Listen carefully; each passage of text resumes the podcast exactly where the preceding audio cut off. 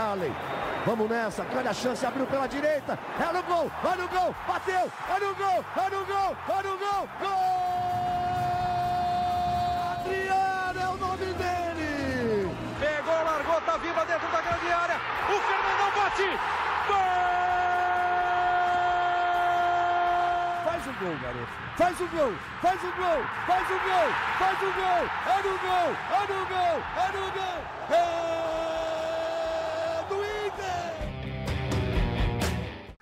Torcedor Colorado, iniciando mais um podcast do Esporte Clube Internacional. Você já sabe, o podcast do campeão de tudo. Vamos repercutir o bom jogo de futebol entre Internacional e São Paulo na noite de quarta-feira no estádio Beira Rio. Empate por 3 a 3 numa noite iluminada de Pedro Henrique e numa noite também iluminada de Nicão, Luciano. Tivemos uma boa participação de Edenilson, Vamos falar sobre o jogo, as suas repercussões, o Inter que está ativo no mercado, negociando jogadores, entradas e saídas, por enquanto, mais saídas do que entradas. Ao lado de Tomás Rames, repórter de GE. Globo, e ao lado dele, o nosso torcedor e influenciador, o homem do Beira Rio, Luca Pumes. Eu começo contigo, Luca. E esse 3 a 3 aí é gostinho amargo ou um sentimento de que, putz, foi um bom jogo de futebol, valeu a pena?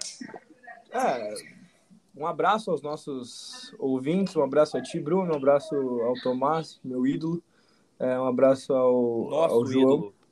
É, bom, eu falei por mim, né? Mas que bom que tu compartilha desse sentimento. É meio difícil conviver com o Tomás e não, não virar dele. Muito obrigado, É. gente. Eu fico muito feliz com as declarações de vocês. Eu sabia que um dia eu seria reconhecido. E um abraço já antecipado. Pode Ô, ô, continuar, Bruno, Luca. Já fizemos de cara que daí depois não. não- depois ele deixa a gente, a gente brincar entre nós aqui. É o famoso quebra-gelo. Toca a ficha aí, Luca. Enfim, meu velho. É, os amantes do futebol com certeza amaram, né? Agora, os amantes do Inter não gostaram do resultado. Foi um bom jogo de bola, é, o Inter sempre esteve à frente, e aí seria, seria uma bobagem minha, né? Dizer que, que seria melhor se a gente estivesse sempre buscando o placar, porque daí a gente estaria, tipo, olhando é, da, da outra maneira, né? Dizendo, bah, a gente fazia, a gente buscava e os caras iam lá de novo. No caso, os caras somos nós, né? Eles buscavam, a gente lá ia fazer mais um, e lá fazer mais um, só que o Inter viveu alegria de pobre dura pouco, né? Em todas as vezes. É, o que mais durou foi depois do, do, do gol do Denilson né? Que foi o 3 a 2 que aí pelo menos virou o tempo, mas logo no início do segundo tempo o São Paulo, o São Paulo já, já empatou. E aí o Inter pareceu meio sem força no segundo tempo. Isso que me pegou um pouco. O Inter pareceu é, um time mais cansado. E aí também diz da- das opções que fal- faltam né, ao elenco, às vezes, quando alguns jogadores estão machucados. É o Wanderson voltando de lesão, é, não é o Wanderson com ritmo, ainda que ele tenha entrado e movimentado um pouco a partida. E aí a gente viu um primeiro tempo bem intenso do Inter e um segundo tempo mais apático das duas equipes. Isso refletiu no estádio todo. Eu estava lá na, no, no- na arquibancada, né? No, no portão 7, na gloriosa Guarda Popular, assistindo o jogo. E o primeiro tempo a Guarda pulsou e fez o estádio pulsar na sua volta, né? Parecia que estava ecoando, uma coisa linda. E no segundo tempo, ali mesmo com os esforços, os esforços da organizada, ah, o resto do estádio não correspondeu porque o Inter não deu muito ar de que faria alguma coisa diferente do que ficar naquele empate. Tuas impressões, Tomás, sobre o 3 a 3 Grande abraço. Abraço, Bruno. Abraço, Luca.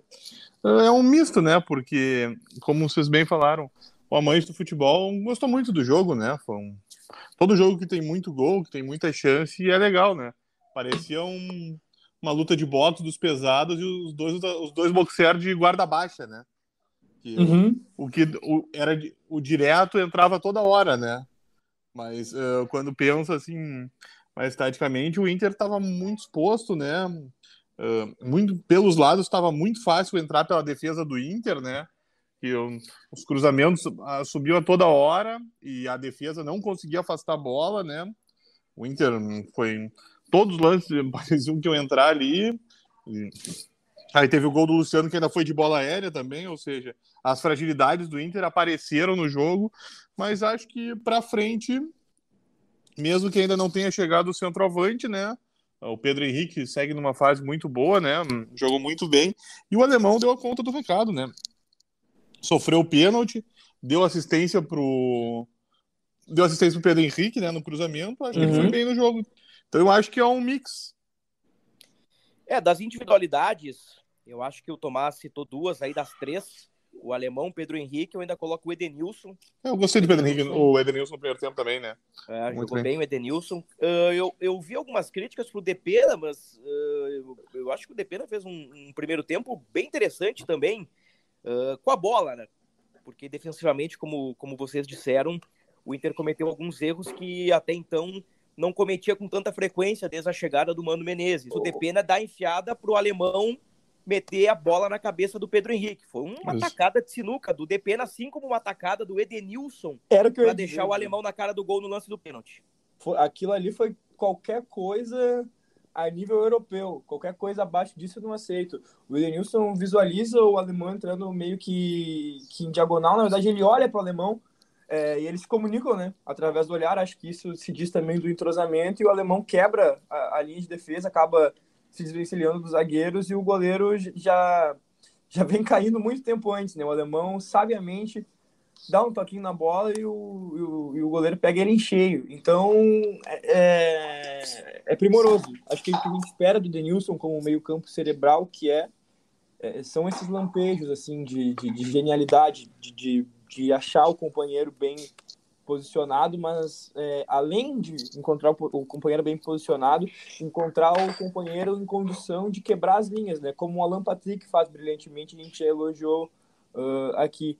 E, e, e, acredito também que o Tomás falou muito bem uh, em relação ao alemão, ele deu conta do recado. A gente sabe que o centroavante, ele, é, se ele não, não faz gol, parece que ele não está em paz, mas a contribuição que ele deu para o time foi, foi muito grande para a gente que às vezes é, comenta sobre as dificuldades técnicas do alemão, a jogada que ele fez na linha de fundo, colocando a bola no cabeça do Pedro Henrique, é de um cara que sabe o que está fazendo, né? Ele soube ter o fundamento ali. Ele não estava tão pressionado assim, ele conseguiu ter calma para cruzar, mas muitas vezes a gente vê os laterais do Inter não conseguindo cruzar. E só para terminar a fala, é, o Moisés nos deixando, né?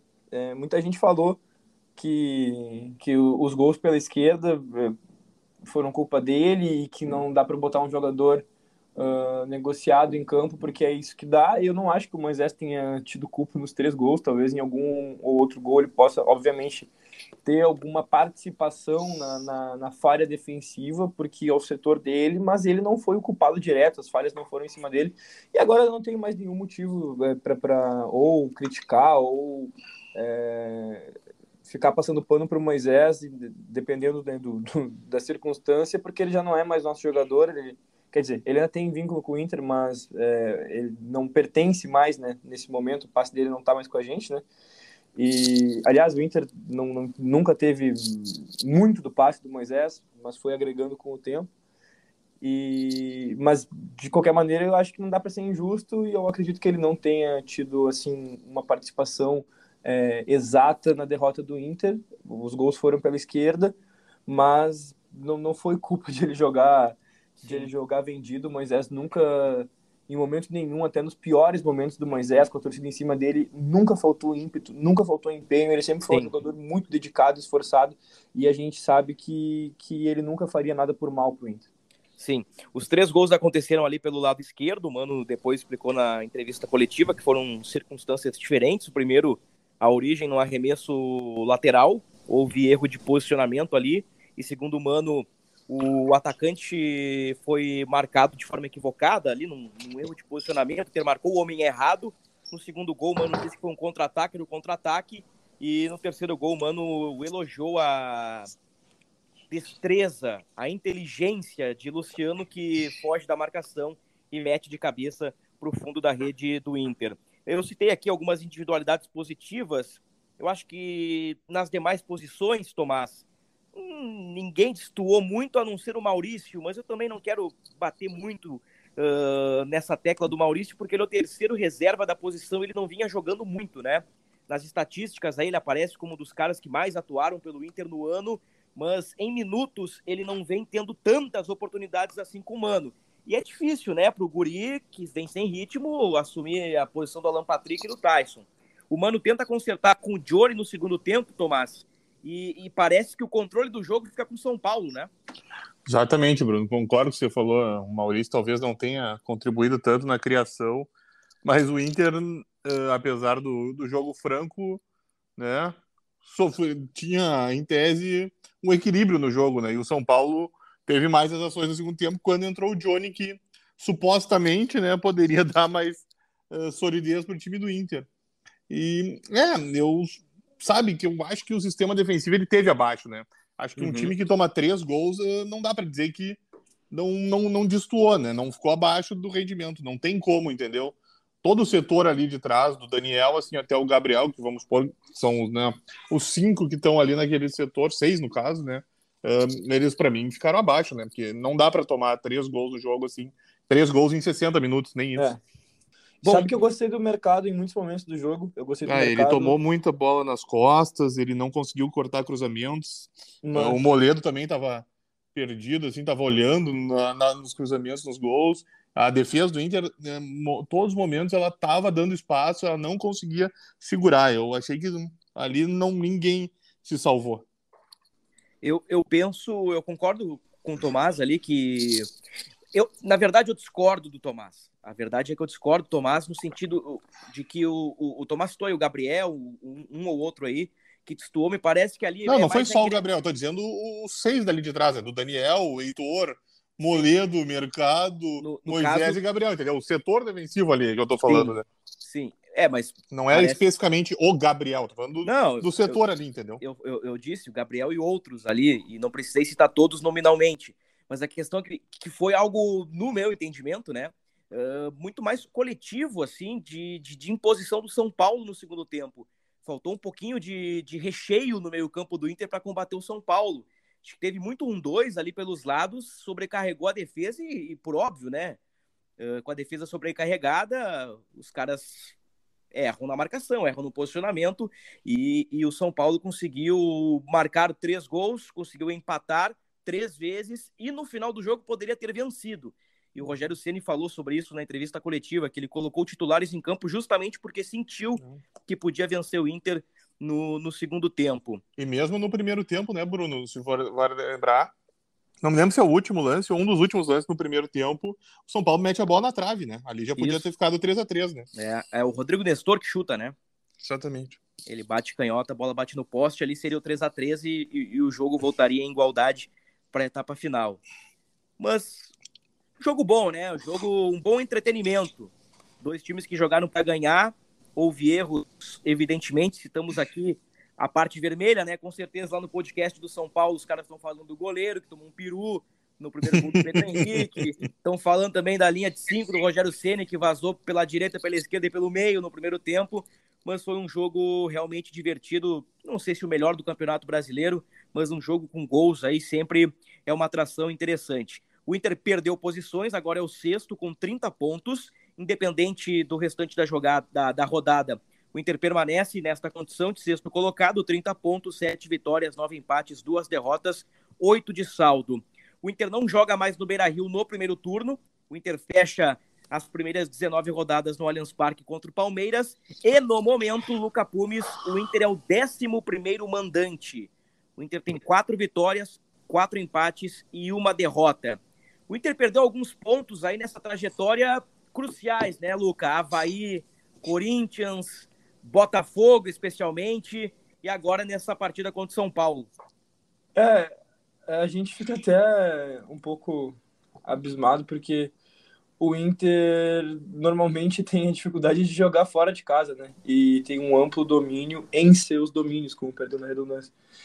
E agora que parece que a gente acertou, né? Porque se, se a gente está em sexto lugar, né? E, e e é o 11 primeiro mandante, significa que como visitante a gente tá bem. E conseguindo os resultados fora de fora, conseguindo os resultados fora de casa, o que está faltando para o Inter é, para para fazer o tema, né, para fazer a sua lição de casa? Eu não sei, a gente fica um, um pouco assustado porque parece que o Beira-Rio, que é a força do Inter, sempre foi a força do Inter, é, não não está sendo nesse momento. E aí não é falta de ímpeto da torcida, não é falta de vontade. Ontem 32 mil pessoas no Beira Rio, não é pouca coisa. É, óbvio, né, que para o Inter e São Paulo, se o Inter está numa daquelas fases iluminadas, é jogo para lotar o estádio, mas 32 mil pessoas numa noite é, de quarta-feira não é, não é nenhum mal também. Tivemos o retorno de Wanderson, o Vander Show, o insinuante Wanderson, o homem que derreteu o coração de Luca Pumes. O, o Wanderson entrou aos 17 do segundo tempo, aos 17, no lugar do alemão, Cara, eu acho que a saída do alemão deu uma matada no ataque do Inter ali, embora a entrada do Wanderson. Não sei se foi uma boa operação. Talvez o Wanderson deveria ter entrado na vaga de outro jogador. É, eu já vi em, vários momentos o pessoal falando sobre, já que nenhum centroavante está dando o exato resultado, tentar jogar com, com Pedro Henrique e Wanderson na frente, é, mas mais pelos lados e sem ninguém centralizado, mas tipo os dois fechando para o meio. E tá, ontem a gente pôde ter um, um pouquinho do que do que do que do que é essa amostra, né, dessa possibilidade, mas não foi muito tempo e aí o Pedro Henrique também acabou sendo recuado um pouco mais e não deu para ver direitinho. Talvez o Inter pudesse tentar isso em alguma partida desde o começo, mas acho difícil. É, o Pedro Henrique está se credenciando a não sair do time, embora o Mano já tenha dado a tônica de que, de que o lugar dele ainda não é entre os 11, enquanto tem as opções né, todas à disposição, mas obviamente o Wanderson também é, é titular, quer dizer, o Wanderson é titular absoluto desse time, e, e o Pedro Henrique, no, nos últimos tempos, é, tem feito muito bem o que o Wanderson estava fazendo. Por que, que os dois não dá? Bom, porque daí o Inter tem Edenilson, tem Alan Patrick, eventualmente tem o Tyson, é, tem um centroavante, nenhum deles faz de fato a função, mas quando vem em algum momento dá para jogar com o Wanderson por um lado, o Pedro Henrique por outro e o Alan Patrick com o falso 9, sei lá. Eu, eu não tenho esse pessimismo do Luca, Tomás. Eu tô achando que o, que o Mano, já contra o Palmeiras, se não no primeiro tempo, no segundo, vai colocar Pedro Henrique e Wanderson juntos. E pelo que estão jogando por bola, por bola, justiça seja feita, o ataque do Inter hoje é Pedro Henrique, Wanderson e Alemão, e no meio-campo tem Gabriel, Edenilson e Depena. Não tem a figura do Alan Patrick lesionado, não tem o Tyson lesionado, o Maurício. Bom. Maurício é o Maurício, né? No, no, já foi já foi mais nessa temporada com Medina, né? Agora sem ritmo, talvez tenha que dar espaço para o cara que é um, um, personagem, né? Que é o Wanderson. Acho que não há discussão entre Wanderson e Maurício nesse caso. E, e do meio para trás, o Mano segue com, com rodízio ali entre os zagueiros e agora tendo que fixar o mercado do lado. E, e, o Mano também falou sobre isso, que o Pedro Henrique poderia funcionar como um falso 9, assim como o David. Só que o David não funcionou, né? Porque o David não faz gol sei lá quanto tempo. Desde o primeiro Grenal do ano. Desde o primeiro é. Grenal do ano. É, olha só, é. Que coisa, né? O David, até no crescimento do Inter, justiça seja feita, tá? O David teve importância em assistências, em movimentos, ali naquela sequência Bragantino-Goiás, Inter venceu, acho que o Flamengo no Beira-Rio com participação do David, desde então ele teve uma queda, perdeu espaço para Alexandre Alemão e hoje aí é um não é nem um décimo segundo jogador, né? Um décimo quarto uma 15 alternativa. Vou provocar Luca Pumes. Ai, ai, ai, pra quê? Se você fosse técnico da seleção dos Estados Unidos, você convocaria João Lucas, o popular Johnny Cardoso? Ah, mas, olha, eu precisaria conhecer os concorrentes dele, né? Que não é o caso, que não, não, não é esse o meu trabalho. É, eu acho que ele tem entrado. eu acho que ele tem entrado. Cara, não, tem, não, não acho que ele tenha comprometido ontem, por mais que, que o Inter tenha, tenha tido uma outra postura, não foi culpa dele a postura, ele foi o jogador escolhido, mas qualquer outro é, jogador com a, característica dele que fosse substituir o Maurício não ia conseguir fazer a mesma coisa. E ele tem é, feito é, boas, boas entradas e ele tem pisado na área, que é uma coisa que a gente vê que não é todo o volante que faz. Tipo, o Edenilson faz isso muito bem, faz isso muito bem, é verdade. Mas não é sempre também. É, ele tem ele tem todo um, um sei lá, um, uma movimentação até ele chegar e pisar na área. Tipo, ele sabe que ele tem que guardar um espaço, que ele tem que guardar uma posição, que ele tem que contribuir com a marcação. E o Johnny tem feito isso, acho que de uma maneira um pouco mais ousada, sem, quem sabe, é, dar uma olhada se daqui a pouco ele vai precisar marcar ou não. E talvez isso possa prejudicar, mas eu não acho que ele tenha entrado mal em, algum, em alguma das últimas partidas. Eu gosto do que o Johnny tá fazendo. Tá, mas tu não respondeu minha pergunta. tu convocaria ou não sim, eu não convocaria? Era uma pergunta simples, era sim ou não? Não posso dizer, cara, não sei quem é que concorre posição com ele. Não conheço, não sei nem o nome. Sabe o nome? De quem? Do técnico? Não, do, do- dos, dos atletas que concorreriam posição com ele. Ah, deve ter lá o McNamara, o. Deve ter esses caras aí lá na seleção dos Estados Unidos. Que guri, cara, que guri. Ah, a seleção dos Estados Unidos tá no Mundial, né? Tá na Copa do Mundo. Atenção, vem aí a Copa do Mundo, hein? Será que Johnny será convocado? Saberemos num futuro não muito distante. Muito bem. Tirando essa parte da, da provocação e da brincadeira aí com o Luca, ah, a gente pode falar dos caras que estão voltando. O Alan Patrick e o Tyson não tem muito o que atualizar, né, Tomás? É DM para os dois. Mas podemos ter boas notícias com Bustos e René. O René vai estar à disposição contra o Galo e tenta ver se né, dá resposta nos trabalhos de. Estamos fazendo o podcast na quinta de tarde, né? O Inter ainda vai treinar.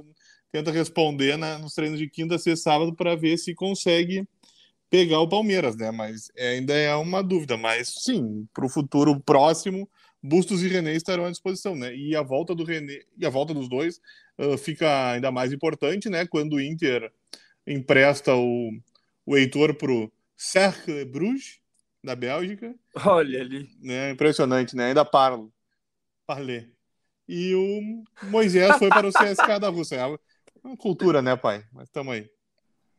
Que maravilha, né? Quando surgiu o papo ontem da saída do Heitor durante o jogo, eu pensei, Bruges. É, vai ser o Clube Bruges, né? Pô, grande clube belga, deve ser multi. Que era o time do Wesley, né? É time do, do, do Wesley, que aliás não é mais jogador do Inter. e Foi já para o vamos- Levante. Já vamos entrar neste assunto. Aí eu descobri depois que existe um time chamado Sarko Bruges. Cercle Bruges. Ah, que maravilha, né, gente? Então tá. O, o Luca, Bruno Mendes, Rodrigo Dourado, Bruno Gomes, Wesley Moraes, Moisés e Heitor. Debandada no Beira Rio, hein? Seis saídas, para quem entendia que a mudança de fotografia era necessária, não tem como não é, estar olhando com bons olhos isso, né? Embora é, é, é, chega até a ser engraçado. Mas desses aí, óbvio que o que tá mais rendendo é o Moisés, mas é o jogador desses aí que, que, que foram citados, o jogador mais importante, né? É, do, do, do momento pro Inter, porque vinha contribuindo muito bem é, inclusive fazendo gols, mas não só por isso, né? Sempre com muita vontade dentro de campo. É, e a gente fica meio assim, porque o René já machucou Duas vezes. aí, já sentiu. Ah, o Paulo Lara tá recebendo suas primeiras oportunidades, o PV talvez esteja com a moral bem baixa, né? Porque viu é, cair vertiginosamente na, na, na hierarquia da lateral Paulo esquerda. Vitor não joga desde o Grenal que ele foi expulso, né? Do 3 a 0 É, então, Faz então mais de quatro meses. é muita coisa. O Inter Não ficou nem no banco contra o contra o São Paulo, né? o Inter pode estar se complicando aí na, na- questão da lateral, mas a gente precisa esperar para ver os movimentos. São seis saídas, talvez o Inter não esteja pensando em seis chegadas, mas o que o Inter contratar, eu acredito que vai ser de bom tamanho. Ah, explico. É, essa direção me, me agrada a maneira com que ela contratou até então, é, os nomes que ela trouxe, a criatividade que ela usou, os métodos que ela usou. E eu Até acredito. o Wesley? Cara, é que tipo, o método, o, o que que é? O Wesley, quando ele chegou, a gente, ele é uma aposta, né? Você, tu mesmo me falou uma vez que qualquer nome que chega é uma surpresa. Não importa o histórico do cara, é, ele pode dar certo como ele pode não dar certo. É, é- é- são probabilidades. E o Wesley poderia ter dado certo. É, e o Wesley, o Wesley poderia ter dado certo. Mas, infelizmente, não, não foi o caso. Me admira o Levante, né? O Levante, porque, porra, os caras falam que não tem mais bobo no futebol, e, aí, dia após dia, os outros caras me provam que ainda tem bobo no futebol. Mas enfim, eu acredito que essa direção vai fazer uma boa janela. Eu tô apegado nisso, né? Eu tô torcendo por isso, mas eu, acima de estar torcendo, eu quero muito que isso aconteça, né? E, e acredito muito que isso aconteça, então espero ver logo, né? Movimentações, principalmente é, no setor de ataque e, e, alguma coisa ali no, no setor de ataque, eu digo o camisa 9 em si, né? Que o Inter precisa e mais alguma coisinha ali para o setor defensivo, principalmente na lateral esquerda, na, lateral esquerda não, né, na lateral direita, porque a gente falou da lateral esquerda, de todo o conflito que tem, mas a lateral direita atualmente é o Bustos e o Bustos agora, né? Então, o que, que, que, o Inter vai fazer? Ah, vou é ter que, que te corrigir, hein? Porque já vimos Edenilson ali, Johnny, e na ah, quarta-feira vimos até Pedro Henrique ali, né? É, Ou seja, tava, o mercado também, né? Já tá vasto as opções, né? Mas é, brincadeiras à parte. Mas espera um pouquinho, Tia. Quando o Miguel Angel Ramírez colocou o Bosquilha de ala pela esquerda, deram um pau no cara, dizendo que era um professor pardal, um inventor humano, coloca o Pedro Henrique na lateral e vocês não falam nada, Tia.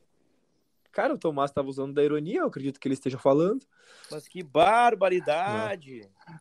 Não, não, mas o Pedro Henrique ele foi uma contingência, né? Mas isso mostra que o Inter precisa... vai falar né? mal de Miguel Angel Ramírez e Medina na minha frente. Parou com isso. Parou, parou, parou. Mas foi tu que buscou esse. Foi tu Coitado que buscou esse Medina. Medina é Co... bom treinador. Coitado do Miguel.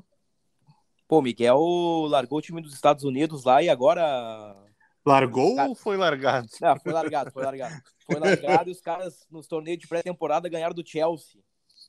É, o, é, o, legado do Ramírez, né? Bom, é, Eles são bons de legado, né? O problema deles é a execução, né?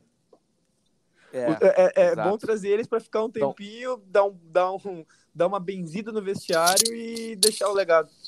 É, bom, deixa para lá. Ô, ô, Tomás, eu sei que tem informações de, de bastidores aí você esteve nos corredores do estádio Beira Rio, você conversou com, com passarinhos e você tem informações, né?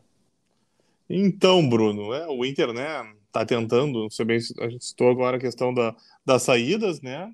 Bosquilha também tá, tá, tem uma proposta do Cruzeiro, pode avaliar se vai aceitar ou não. Bosquilha que só tem contrato até o fim do ano e já pode assinar um pré-contrato, ele ser, seria uma antecipação da saída, né? Talvez seja a próxima o próximo jogador que deixa o Beira Rio nos próximos dias. Uh, a questão, a gente citou agora, né? A questão do centroavante, né? O Wesley foi para o Levante, já era um problema anterior do Inter, porque o Wesley não conseguiu dar conta do recado, o alemão, apesar de ter ido bem, não é bem o que o Inter precisa, né? O David não é um jogador dali, né? Quebrou um galho. O Inter tem tentado e uh, nós já tínhamos a informação do Naruel Bustos, né? Que pertence ao Manchester City, né, do grupo City, estava no Girona, e o Inter admite, né, agora que ele é um nome, sim, que agrada a direção, né, que seria, tentaria um empréstimo, está tentando, né, encontrar uma forma uh, de fazer uma proposta por empréstimo para ver se o seduz, né. E o Inter também vê, vê um lateral direito, né, porque sabe que precisa repor ali a situação, como a gente está brincando, a questão do, do Bustos, o Bustos e as outras peças que a gente citou que foram improvisadas, mas e não vai ser o, William, né, o jogador do próprio Inter, né, que está sem contrato, porque ele tem um problema físico que não permitiria ficar à disposição em um curto espaço de tempo, que é o que o Inter precisa. E o Mano também falou na entrevista coletiva que o lateral da base não está pronto. Eu acho que no mundo ideal, né, seria importante ter um lateral titular, no caso do Inter o Bustos, um reserva imediato, que no caso seria o Heitor, e uma terceira opção da base, sendo que a segunda opção, no caso do Inter, já era da base, falamos do Heitor. Heitor negociado, automaticamente esse terceiro da base se tornaria a reposição imediata. Mas isso não vai acontecer.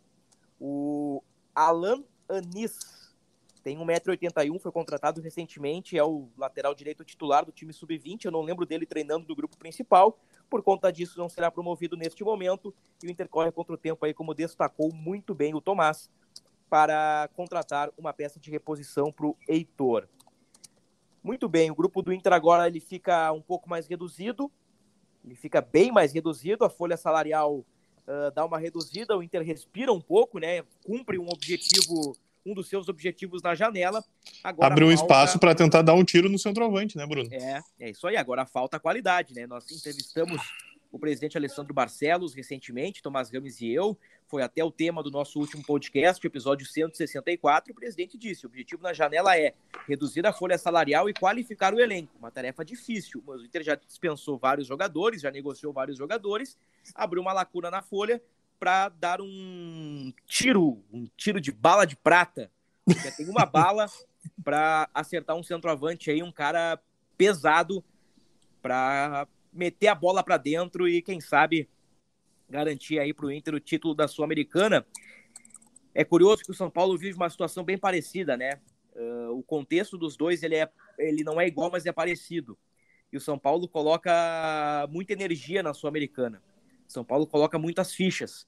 Tanto que no Brasileirão já está ficando para trás. São Paulo já está ali na décima posição, está tá perdendo um pouquinho de contato com o líder Palmeiras, tá com o G6 perto, o, o, o G4 a distância ok, e para o líder já está se desapegando. Então, se o São Paulo não voltar a somar pontos, vai colocar toda a energia na Sul-Americana, e nós sabemos que o Inter, em algum momento, vai concentrar as suas energias também na Sul-Americana. Luca Pumes, o teu palpite para Palmeiras e Internacional, agora eu quero ver. 2 a 2 2 a 2 Pô, mas aí na, na segunda-feira o Tomás vai dar um pau na defesa do Inter de novo. Ah, mas se o Tomás tiver que dar um pau, ele vai dar um pau.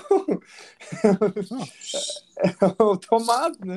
Pô, não tenho culpa, né? Eu posso vir aqui e falar que o defesa jogou bem, né? Eu só acho que quando você toma três gols em, 30, em 60 minutos, não dá pra dizer que a defesa foi bem, né? Só isso. Tanto que eu já cansei de elogiar o sistema defensivo do Mano, que eu via é, muitos problemas na época do Cacique, né? Já agora para dar pau, porque no Cacique a gente sempre dá pau mesmo, né? Esse sim, né? Esse sim, vamos falar a verdade. Pobre Cacique, pobre Cacique. Eliminou o River Plate. Mas é, é, olha aí, ó, chegou a, a desabar da conexão nosso, nosso querido Tomás Ramos, mas a gente segue aí nessa reta final de podcast, episódio 165. Meu palpite para Palmeiras e Inter. Meu palpite para Palmeiras e Inter. Olha, presta atenção, Luca. Inter 3, Palmeiras 1. Caraca! Tu Mas, bota fé mesmo? Tô achando que o Mano Menezes vai papar o Abel Ferreira. Bom, se... a gente sabe que se fosse se fosse Abel por Abel, né? É. A gente sabe que, o que aconteceria, né? Qual Abel sairia o... vencedor. sabe melhor do que eu, Luca, que o Inter gosta de se complicar em jogos contra adversários menores e gosta de crescer contra adversários maiores. Inter e Flamengo no Beira Rio, por mais que o Flamengo viesse de troca de treinador, mas tinha o seu Everton Ribeiro, tinha o seu Gabigol, tinha o Pedro no banco. O Inter meteu 3 a 1 no Flamengo. O Palmeiras não vai ter o Rony lesionado. É, mas é que é lá, né? Ah, é lá, mas tem que acreditar, né? Se, se, se quer brigar lá em cima, vai ter que ganhar desses caras em algum momento. Nosso está de volta aí, Tomás, para a gente fechar o podcast, teu palpite para Palmeiras e Inter. Achou complicado, hein? 2 a 0 pro Palmeiras. O Tomás perdeu o meu palpite, eu disse que vai ser Palmeiras 3. Pô, olha só, hein? É. E vai ter gol de bicicleta do alemão. Uau! Ah, não, mas aí. Vai ser Palmeiras 1, Inter 3, um de bike do alemão é. e os outros dois. Wanderson e Pedro Henrique? Mas aí tu quer demais, aí tu quer Pô, demais. Não, ah, olha só. Edenilson se... de pênalti e, e, e de pena de falta.